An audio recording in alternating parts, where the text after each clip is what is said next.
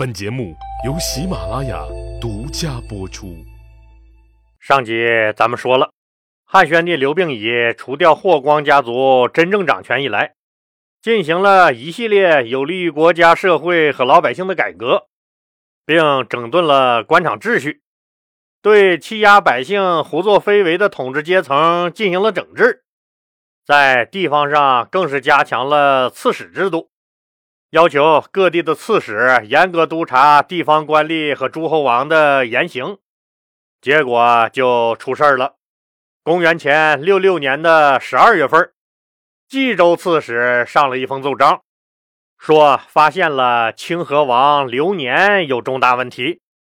这时候，汉宣帝刘病已刚刚搞定了霍光家族，面对着国家这么大一摊子事儿，正焦头烂额呢。一听说他们刘家的人清河王刘年有重大问题，刘病已就不高兴了。我这儿忙着呢，你一个诸侯王不好好享受生活，这时候来添什么乱？搞你妹呀搞！骂完这句话，刘病已就后悔了，因为他看见奏章上写的清河王刘年就是搞了他妹，而且是搞了他亲妹。哎呀！你看我这个嘴呀，胡咧咧个啥呀？这咋还说准了？汉宣帝刘病已郁闷极了。现在自己刘氏宗族这帮子诸侯王越来越不像话了。前有齐王刘次昌跟自己的姐姐胡搞，又有燕王刘定国不仅和老爹的小妃子乱来，还对弟媳妇儿霸王硬上了弓。最要命的是，这货居然还和自己亲生的三个女儿通奸，还有那个把小老婆煮成肉粥的死变态广川王刘去。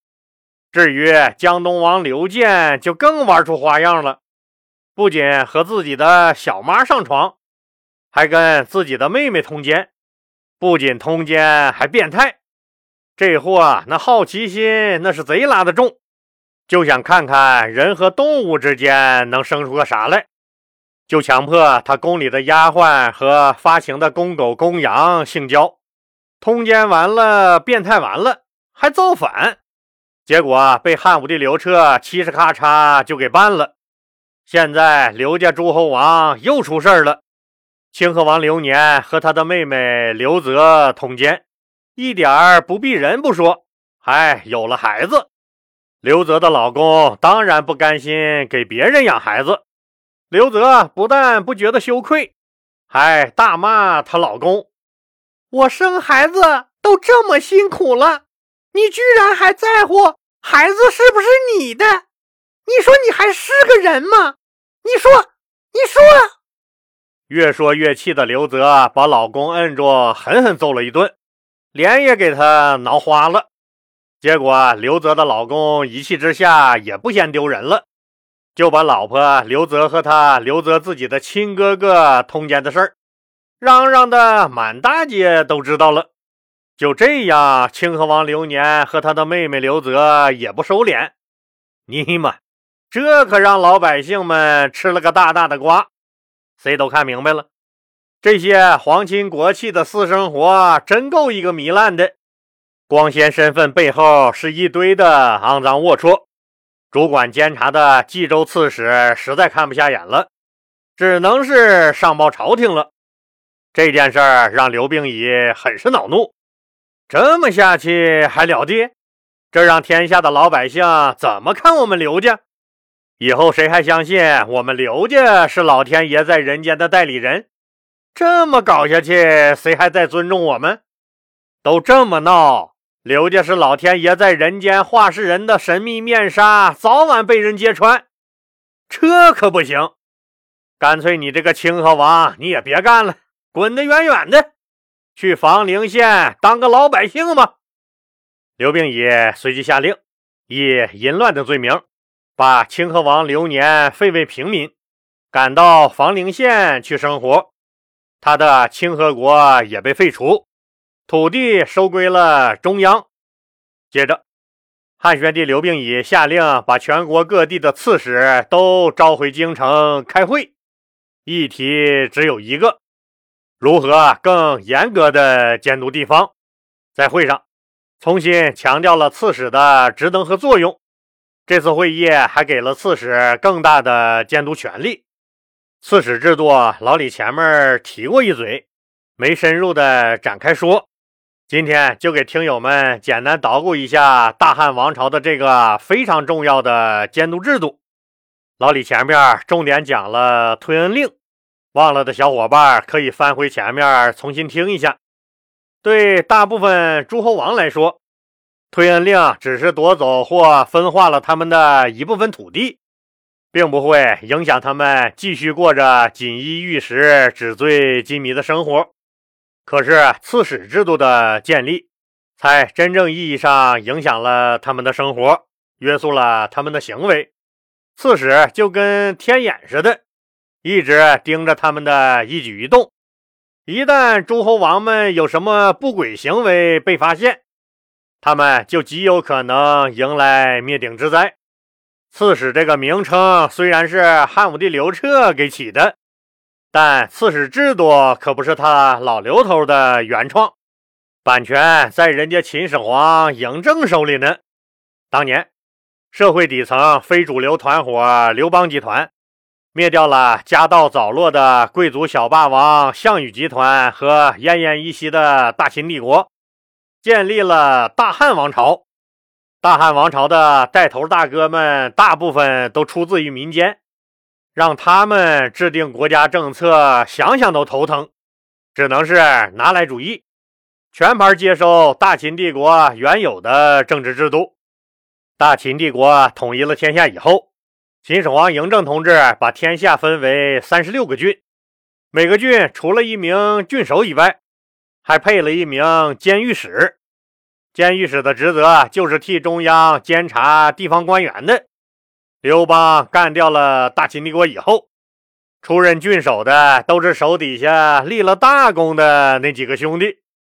这些家伙一看，别扯淡了，兄弟们脑袋别在裤腰带上，九死一生的给你老刘卖命，压抑了这么多年了，刚要放纵一下，一抬头就有监狱使这么个苦瓜脸在旁边盯着，一点都不自由。这天下也有我们一份啊，大哥，我们不要不要啊，不要什么狗屁监狱使，我们能管理好自己，能为自己的行为负责，我们你还不放心吗？刘邦一想也是，底下的郡守都是跟着我老刘出生入死的兄弟，都是自己最信任的人，他们能有啥坏心思呢？我们为啥号召要推翻大秦呢？对外宣称的不就是他大秦统治者都是王八犊子，大秦的制度都是害人的糟粕吗？所以才能忽悠起大家伙跟我一起来搞他吗？这狗屁监狱史制度，啊那无疑就是我们要反对的那个糟粕。于是刘邦大手一挥，直接取缔了监狱史制度。底下的郡守诸侯王们乐了。这回没人管着了，兄弟们，来吧，搞起来！结果可想而知，底下的诸侯王没有监督，地方上的郡守们也没有监督。幸好这些人大部分都是富一代，充其量也就是以前没吃过的都敞开了吃，没喝过的都敞开了喝，没玩过的都娶回家里面玩，这他们就已经很满足了。这些富一代真没有那么多害人糟蹋人的花花肠子，但即使是这样，您想想，对底下郡国的过分放纵，终于使刘家那些个诸侯王做大了，诸侯国的实力也越来越强。等到汉高祖刘邦死后，吕雉阿姨掌了大权，她当然要压制老刘头那帮子军工集团的老伙计们。和刘氏家族的嚣张气焰，于是恢复了监狱使制度。也就是说，中央开始往底下各个郡县和诸侯国派出监察人员。底下各个郡县和诸侯国一看，哎呀，不好玩了，有人来监督我们来了。刘老大已经死了，吕雉那娘们可不是个善茬子，老实点吧。咱可不做那个出头鸟，所以监狱使制度啊最开始还是收到不少成效的。但监狱使那也是人，是人就有感情，就有思想。时间一长，问题那可就来了。监狱使那很多都是从京城直接空降来的干部，家属什么的都在京城里，一个人孤孤单单的在地方上任职，过个年过个节日，诸侯王郡守们当然不能让中央来的监狱使同志们啃干馒头就咸菜，于是就有了一起吃吃喝喝。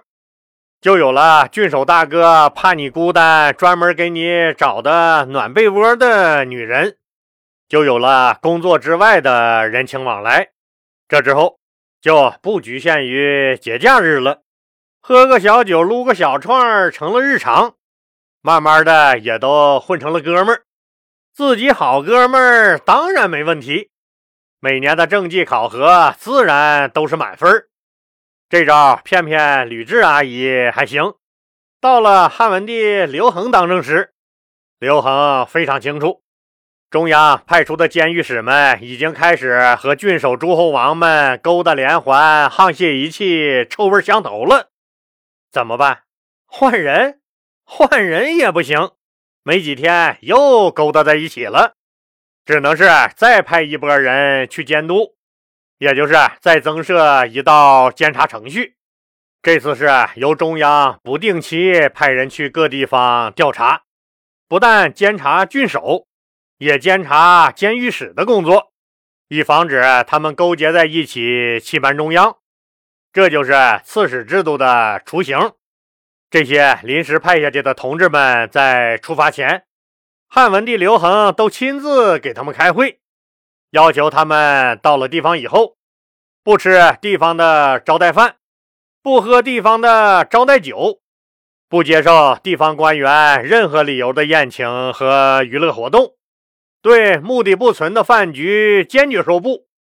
只有这样，才能做到不触电、不嘴软，也不会栽在因饭而设下的局里。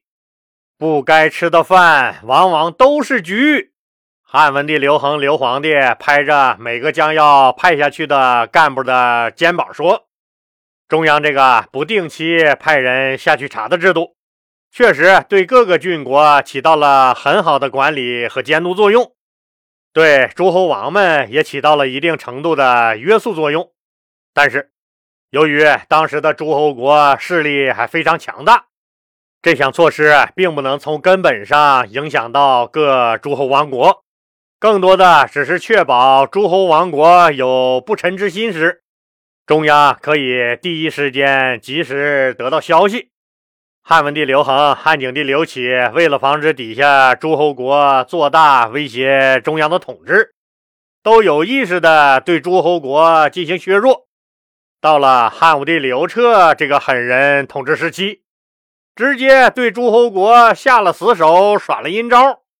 一个推恩令下来，诸侯国彻底趴窝，再也没能力在军事上对中央政府造成实质性的威胁了。